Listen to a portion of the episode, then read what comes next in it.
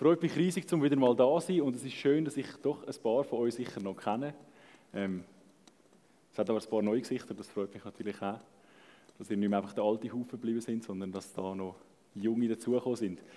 Ich stelle mich kurz vor für all die, die mich noch nie erlebt haben. Ich bin der Krigi, ich habe an der STH drei Jahre studiert und bin da ein Teil von dieser Gemeinde und habe es die gefunden hier in dem Abendgottesdienst. Ich weiß noch, der erste Gottesdienst, wo ich dabei war, war in der Serie «Willkommen die Das war unsere erste Serie und ich habe mich von Anfang an wohlgefühlt und äh, darum freut es mich, zum wieder da sein und zu sehen, was aus meinem früheren Zuhause geworden ist. Meine Frage an euch zum Einstieg ist, wer von euch ist am Praise Camp gewesen? Ist jemand von euch am Praise Camp und am Grill the Book Workshop gewesen? Ja, der Schweier hat ihn selber geleitet oder mitgemacht. Auf jeden Fall, ich war auch am Praise Camp mit einer Gruppe von uns von Hivil aus der reformierten Kirche. Und die haben das Praise Camp nicht so mega gefeiert. Die sind schon ein bisschen zu alt gewesen und die haben gewisse Sachen auch ein bisschen strange gefunden. Und dann hat es noch einen Moment gegeben, plötzlich, wo der von vorne von der Bühne gesagt hat, jetzt betet alle Gott mit euren eigenen Worten an. Und dann haben da die Leute angefangen zu sagen, was sie gerade auf dem Herz haben, laut und leislich. Und eine hinter uns hat so geschrien, Jesus! Und die vor uns, also meine Teenies, die da dabei sind, Reformierte, schauen so zurück und denken, oh Mann, was läuft da? Und dann fangen sie sich so ein bisschen an lustig machen, machen ein bisschen blöde Witze. Da kommt einer zu laufen, von denen, es hat auch so Leute mit, im Ministry-Team mit roten T-Shirts, die zum Betten da sind und fängt so an, um uns herumzulaufen, weißt du, so, weil sie gemerkt hat, dass bei uns alle nur irgendwie am Lachen sind. Und nachher sagt auch der Kollege auch, dran, auch einer von den Teenies, Achtung, Anbetungskontrolle. Auf jeden Fall, meine Teenies haben das Praise Camp viele Sachen strange gefunden, weil sie sich einfach nicht gewöhnt sind, wie das abgegangen ist dort. Aber etwas haben sie mega gefeiert und das ist der Grill the Book Workshop. Das haben sie abartig gefeiert. Sie sind jeden Tag, ohne Witz, jeden Tag dort angegangen und haben dort ihre Fragen gestellt. Das Geniale an diesem Workshop war, du hast einfach können, am Schluss, also dort hat es einen, einen Philosoph und einen Theologen und einfach ganz viele gescheite Menschen gehabt, die dir deine Fragen beantwortet haben, die du schon lange auf dem Herz gehabt hast deine Glaubensfragen. Und meine Teams haben es voll gefeiert. Das ist wirklich, das ist mega cool gewesen. Die haben Fragen gestellt. Jedes Mal sind sie an und hast mit dem Handy so aufvoten, welche Fragen du cool findest und welche nicht. Und die Fragen sind ein bisschen der Auslöser von dieser Predigt von heute. Und ich habe euch ein paar Fragen mitgebracht. Es ist wirklich, also ich habe es selber auch mega spannend gefunden, was die Leute dort für Fragen gestellt haben. Da sind Fragen gekommen, zum Beispiel, Gott hat die Welt geschaffen. Wie, wo und wann ist eigentlich er entstanden? Oder steht am Lot seine Frau immer noch irgendwo als Salzsäule umeinander? Ist das Neue Testament als Entschuldigung für das Alte Testament geschrieben worden? Weil es halt so brutal und so ist. Kommen Tiere auch in den Himmel? Kommen Katholiken auch in den Himmel? Dann sofort die Antwort, kommen Freikirchler auch in den Himmel? Und eine Frage von jemandem, der zwar nicht da ist, aber ihr kennt ihn alle relativ gut. Die Frage war, Warum bin ich Single, obwohl ich so gut aussehe? Das war die Frage von Ramon. Es ist wirklich, es war der Brüller, wir sind alle, auf jeden Fall, nur ein paar Beispiele, das sind so Fragen, die wir jeder stellen können und die haben dann probiert, auf das zu antworten. Und es hat eine ganz besondere Kategorie von Fragen gegeben, die, die mich beschäftigt haben im Nachhinein. Und das sind so Fragen wie, sind Zungenküsse vor der Ehe erlaubt? Ist Sex vor der Ehe erlaubt? Darf ich als Christ kiffen? Wie viel Bier darf ich als Christ pro Woche trinken? Und so weiter und so fort. Darf ich das, darf ich das, darf ich das? So Fragen, die nach einem Gesetz schreien, oder? Nach einem Gesetz, wo uns ganz klar sagt, so weit darfst du gehen und keinen Millimeter weiter. Drei Bier und nicht vier. Zungenküsse sind okay, alles Weitere nicht und so weiter und so fort. Fragen von diesen Teenies, die nach einem Gesetz schreien, dass jemand ihnen ganz klare Grenzen setzt. Und wenn wir Bibel lesen, oder wenn ich Bibel lese, komme ich da mit diesen Gesetzesfragen immer ein Problem über. Ich merke, dass im Alten Testament wird mega viel über Gesetz geredet. All die Propheten und so, die reden über das Gesetz, die sagen, hey, Gott hat gesagt, so soll er es machen und nicht anders. Da gibt es im Alten Testament Gesetze, die das kleinste Detail vom Leben der Menschen regeln. Wirklich das kleinste. Zum Beispiel, also, es geht jetzt immer ein bisschen um Sex, aber es sind auch irgendwie die Beispiele, die mir in den Sinn gekommen sind. Wenn eine Frau auf dem Feld vergewaltigt wird, dann soll sie nicht gesteinigt werden. Weil auch wenn sie hätte schreien ich werde vergewaltigt, Hilfe, Hilfe, hätte sie ja vielleicht niemand gehört. Das heißt, die Chance, dass die Frau eine Ehebrecherin ist, ist relativ klein, man weiß es nicht. Wenn sie aber in der Stadt vergewaltigt wird, hätte sie ja können schreien und wenn sie nicht geschrien hat und es niemand gesehen hat, dann ist sie wahrscheinlich eine Ehebrecherin und hat das auch wollen. Also gibt es wirklich so, in die kleinsten Details gehen die da rein mit diesen Gesetzen und klären das Leben der Menschen bis ins kleinste Detail. Das war ein stranges Beispiel, sorry. Aber es steht wirklich so drin, im Deuteronomium. Auf jeden Fall, im Alten Testament gibt es ganz viele Gesetze, wo eben genau auf die Fragen, die auch die Teenies hatten, dort, bei dem Grill the Book Workshop, würden Antwort geben. Halt einfach nicht in unserer Zeit, oder? Damals hat man noch nicht so gekifft, aber sonst, wenn sie dort gekifft hätten, ich bin mir sicher, es wäre etwas gestanden zum Thema, sollst du kiffen oder nicht. Das Neue Testament ist da viel schwieriger. Für all die, die sich im Neuen Testament ein bisschen auskennen, da merkt ihr, das Gesetz spielt viel kleinere Rolle. Der Paulus, der, der eigentlich das meiste vom Neuen Testament geschrieben hat, der erwähnt immer das Gesetz, aber er schreibt eigentlich nie, was wirklich drin steht. In dem Text, wo uns Sarah vorgelesen hat, sagt er einfach, liebe die Nächsten wie dich selber, das langt. Das ist alles, was du brauchst. Das fasst das ganze Gesetz zusammen. Aber das klärt ja meine Fragen gar nicht, die ich kann, oder? Darf ich jetzt Bier trinken und wenn ja, wie viel? Und ich glaube, es gibt einen guten Grund, warum der Paulus im Neuen Testament nicht mehr so viel vom Gesetz redet. Es gibt mega einen guten Grund und um das soll es heute gehen. Und um das geht es auch in dem Galater 5, in dem Kapitel. Der Grund, warum das Gesetz für uns nicht mehr wichtig ist, ich kann es schon im Vornherein sagen, weil es abgelöst worden ist durch ein besseres Prinzip, das besser funktioniert. Und für das müssen wir zuerst schauen, was ist eigentlich das Problem vom Gesetz? Warum? Warum hat der Paulus das Gefühl gehabt, wir brauchen ein besseres Prinzip als das Gesetz, um das Zusammenleben von uns Menschen zu regeln? Ich meine, wir wissen doch alle, Gesetze funktionieren bestens. In unserem Alltag ist ganz vieles von Gesetz geregelt, Tempo, Regeln und so weiter. Das funktioniert gut und das gibt mehr oder weniger Stabilität an einer Gesellschaft. Warum kommt der Paulus auf die Idee, dass die Gesetze plötzlich nicht mehr wichtig sind? Ich glaube, der Paulus, das schreibt er nicht im Galaterbrief, das schreibt er im Römerbrief, hat gemerkt, dass das Gesetz irgendwie auch nicht so richtig funktioniert. Wenn der Mensch nicht will, dann kannst du ihm nur so viel Gesetz geben, er wird immer einen Weg finden, sich irgendwie rundherum zu schleichen. Ich bin im Moment gerade im WK, im Militär, weil das Gesetz vorschreibt. Und dort gibt es immer so Schlaumeier, die um die Regeln ihre Wege rundherum finden, dass es irgendwie doch nicht schaffen müssen und so weiter. Zum Beispiel als Fahrer, vielleicht wissen das die einen, als Fahrer im Militär musst du immer sechs Stunden schlafen in der Nacht, sonst darfst du nicht Auto fahren. Und da habe ich so ein paar Spezialisten, die stellen immer den Wecker ein bisschen früh, dass sie nur fünf Stunden geschlafen haben und am Morgen sagen sie, oh nein, weißt, ich habe nicht gut geschlafen, ich kann nicht fahren heute und dann liegen sie am Nachmittag dann wieder ins Bett und den ganzen Tag müssen sie nichts machen. Die schlängeln sich um die Gesetze herum, so dass es möglichst einfach, dass es möglichst für sie stimmt. Und das Krasse ist, dass das die Juden im Alten Testament genauso gemacht haben. Da gibt es Geschichten, wie die probiert haben, die Gesetze, die Gott ihnen gegeben hat, zu umschiffen, dass es für sie möglichst gut stimmt. Und ich habe euch ein Beispiel herausgesucht, es hat ja das Sabbatgebot gegeben. Das Gebot, dass du am Sonntag oder bis am Samstag einen Tag in der Woche nicht darfst arbeiten Und der Sinn von dem Gebot ist mega klar, das ist mega ein guter, guter Zweck. Es geht darum, dass ein Tag von der Woche soll Gott gehören und der Mensch und Gott sollen an dem Tag gleichzeitig Ruhe und Zeit füreinander haben. Mega schönes, mega schönes Gesetz, wo wirklich, also auch noch heute für uns mega wichtig ist, dass wir am Sonntag uns Zeit nehmen für Gott und zur Ruhe kommen. Und das Sabbatgesetz, das hat genervt. Die Juden hat das genervt, weil es ist wirtschaftlich überhaupt nicht lukrativ war. Das hat überhaupt nichts gebracht. Du stellst dir mal vor, du hast ein Handelsunternehmen und du transportierst mit deiner Karawane Waren irgendwo durch die Wüste durch, edle Sachen, Sachen, die können verderben auch. Und dann gehst du los und am Samstag musst du auch eine Pause machen. Du musst irgendwo in eine Oase hückeln und warten, bis am nächsten Tag du weiterfahren darfst. Das ist einfach wirtschaftlich überhaupt nicht lukrativ. Und das haben die sofort gecheckt. Die haben gemerkt, oh Mann, das lohnt sich ja gar nicht. Dann hat es aber eine Gesetzeslücke gegeben, schon damals.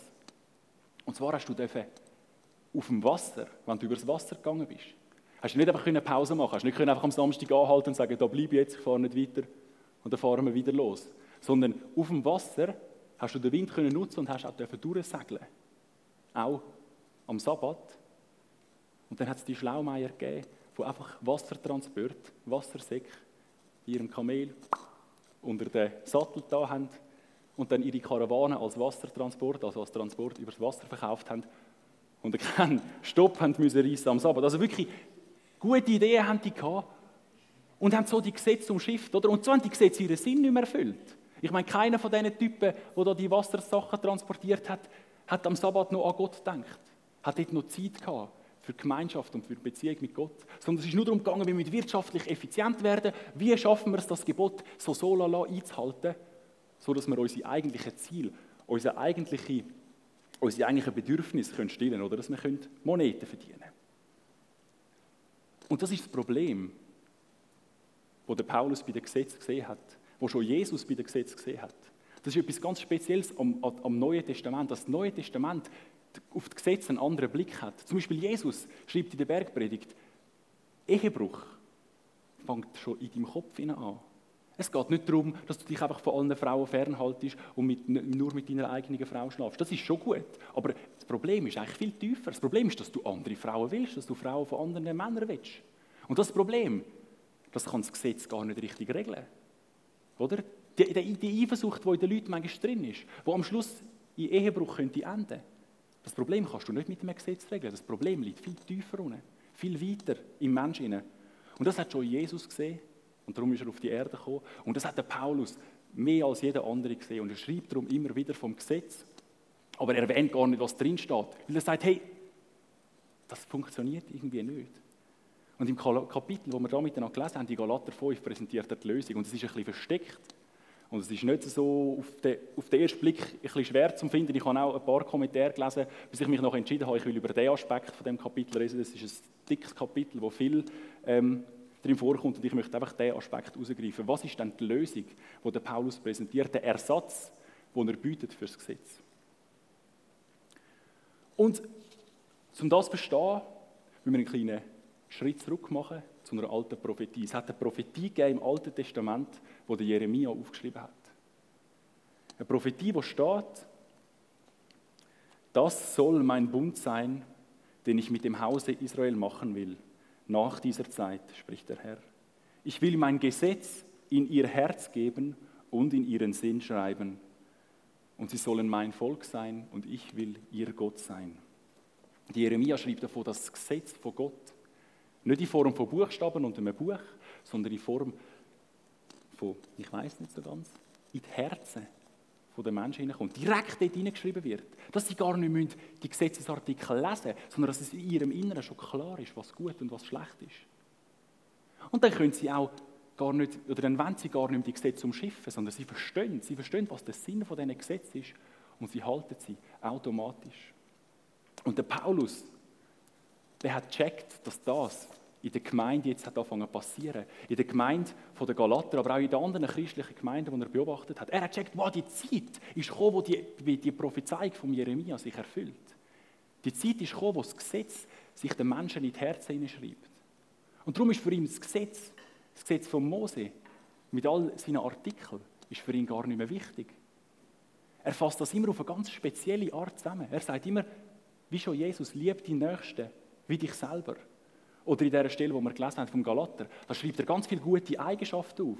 Da schreibt er von Liebe, Freude, Frieden, Geduld, Freundlichkeit, Güte, Treue, Rücksichtnahme und Selbstbeherrschung und sagt, gegen das Verhalten, wenn ihr euch so benehmt, dann hat kein Gesetz von der Welt das Problem mit euch. Und da, da wechselt sich Perspektive. Viele Theologen reden dann davon, dass der Paulus eine Tugendethik hat und nicht mehr eine Gesetzesethik. Er sagt nicht, orientiert euch an diesen Gesetzesartikeln, sondern probiert die Tugenden, die Eigenschaften zu entwickeln. Probiert freudige Menschen zu werden. Probiert Menschen zu werden, die sich selber beherrschen können. Probiert, ja, da gibt es einen Haufen, treue Leute zu werden. Freundliche, geduldige, einige, die Rücksicht nehmen auf andere. Probiert die Eigenschaften zu entwickeln und dann brauchen die kein Gesetz mehr. Das ist natürlich die grosse Frage, wie ist das möglich? Wie ist es möglich, so einen Charakter zu entwickeln, der die Eigenschaften hat, die der Paulus da als Ersatz für das Gesetz präsentiert? Und da ist die Antwort ganz klar. Es ist alleine möglich durch den Heiligen Geist. Durch die Kraft vom Heiligen Geist, der in uns hineinkommt und in uns anfängt zu wohnen. Und ich habe das in der letzten Zeit, im, vor etwa zwei Jahren, mega eindrücklich können erleben an einem Teenager, der bei uns in der reformierten Kirche zivil ist. Das ist ein, ein Teenie ein einfach wie, wie so die meisten Teenies halt so sind. Er hat cool sein, er hat oft andere gemobbt, um selber ein bisschen cooler dastehen. ein junger, ein cooler, ein relativ gut aussehender, sportlicher, wirklich so ein, so ein Player. Und der hat plötzlich Kollegen bekommen von der Kirche. Hat plötzlich mit denen angefangen zu hängen, die haben ihn mal mitgenommen an eine Evangelisation und irgendwann hat es Klick gemacht und er hat sich bekehrt. Und er hat gesagt, hey, an dem Jesus ist viel mehr dran, als ich gedacht habe. Ich will mein Leben mit ihm anfangen leben. Und der Teenie, das ist mega krass, der hat sich dort, in dem Moment, innerhalb von wenigen Wochen unglaublich verändert. Und mir ist das gar nicht so aufgefallen. Ich habe dann irgendwann wieder gesehen und gemerkt, wow, der ist mega begeistert von Jesus, mega cool. Aber andere Leute haben das mega krass wahrgenommen. Ich bin mit ein paar Leuten letztens in einem Lager, gewesen, auch von der katholischen Kirche bei uns im Dorf. Und in dieser, in dieser, in dieser Gruppe der Katholiken hat es ein paar Mädchen gehabt, die früher von dem Typ, von dem Typ, den ich euch erzählt habe, gemobbt worden sind. Und dann schon gesehen auf der Teilnehmerliste, nein, jetzt kommt der mit, hey, nein, mh, auch unangenehm. Und dann sind sie dem wieder begegnet in dem Lager und dachte ich, boah, das ist ja krass. Der ist ja völlig anders, der ist ja, der ist ja voll rücksichtsvoll. Weißt du, das ist so ein Typ jetzt, alle sitzen am Lagerfeuer am Abend und wenn irgendwie ein bisschen, irgendwelche Lumpenlieder singen, keine Ahnung, Marmor, Stein und Eisenbricht. Und der kommt, nein, komm, mit worshipen. Weißt du, wenn wir schon singen, dann singen wir doch etwas für Gott. Einfach, so ist er drauf, die ganze Zeit voll fokussiert auf Gott, mega rücksichtsvoll. Er ist wirklich richtig hart am Brennen. Und du siehst einfach, der Heilige Geist kommt in ihn rein und fängt in ihm an, die Tugenden, Freundlichkeit, Rücksichtsnahme und so weiter, fängt er an entwickeln, ohne dass der jemals irgendein Gesetz von Gott gelesen hat. Der hat nicht, der hat nicht eine grosse Ahnung von der Bibel. Aber plötzlich wird er umgestaltet, das Bild von Jesus. Plötzlich wird er Jesus ähnlicher und ähnlicher und ähnlicher, ohne dass er einen Haufen gemacht hat. Und das ist der Punkt von Paulus da in dem Galaterbrief. Das ist der Punkt, wo er, an dem Punkt, wo er da im Galater 5 machen will. Vielleicht erinnert ihr euch noch aus dem Kapitel von vorher. Im Galaterbrief geht es mega darum, dass Juden Christen, also Christen, die Juden, äh, Juden, die Christen geworden sind, der Heidenchristen, also der Christen, die nicht Juden waren, möchten das Gesetz aufzwingen, möchten sagen, ihr, ihr müsst das auch halten, das ganze Gesetz von Mose. Und der Paulus argumentiert da in diesem Kapitel, hey, Leute, das macht überhaupt keinen Sinn. Die haben den Heiligen Geist. Und der wirkt ihnen und der schafft ihnen. Für was sollen die noch all die Gesetzesartikel haben? Und jetzt geht es euch vielleicht so, dass ihr sagt, ja, mir geht es nicht wie dem Teenie, der noch erzählt worden ist. Mein Charakter verändert sich nicht einfach so, zack, und ich werde zu einem Gottähnlichen, zu einem, zu einem neuen Mensch. Und ich kann, also mir persönlich geht es immer wieder so. Ich kenne die Texte und die Stellen mit diesen Tugenden. Und ich hätte auch gerne so einen Charakter, wie es da drin steht. Und manchmal klingt es mir mehr und manchmal klingt es mir weniger. Und wenn es euch so geht wie mir, und ihr euch wünscht, so einen Charakter zu entwickeln, so einen Charakter, wo eben kein Gesetz etwas dagegen auszusetzen hat, so einen Charakter, wo Jesus ähnlich ist, wo Gott entspricht, dann habe ich zwei Tipps. Sie sind, sie sind relativ banal, aber sie funktionieren wirklich.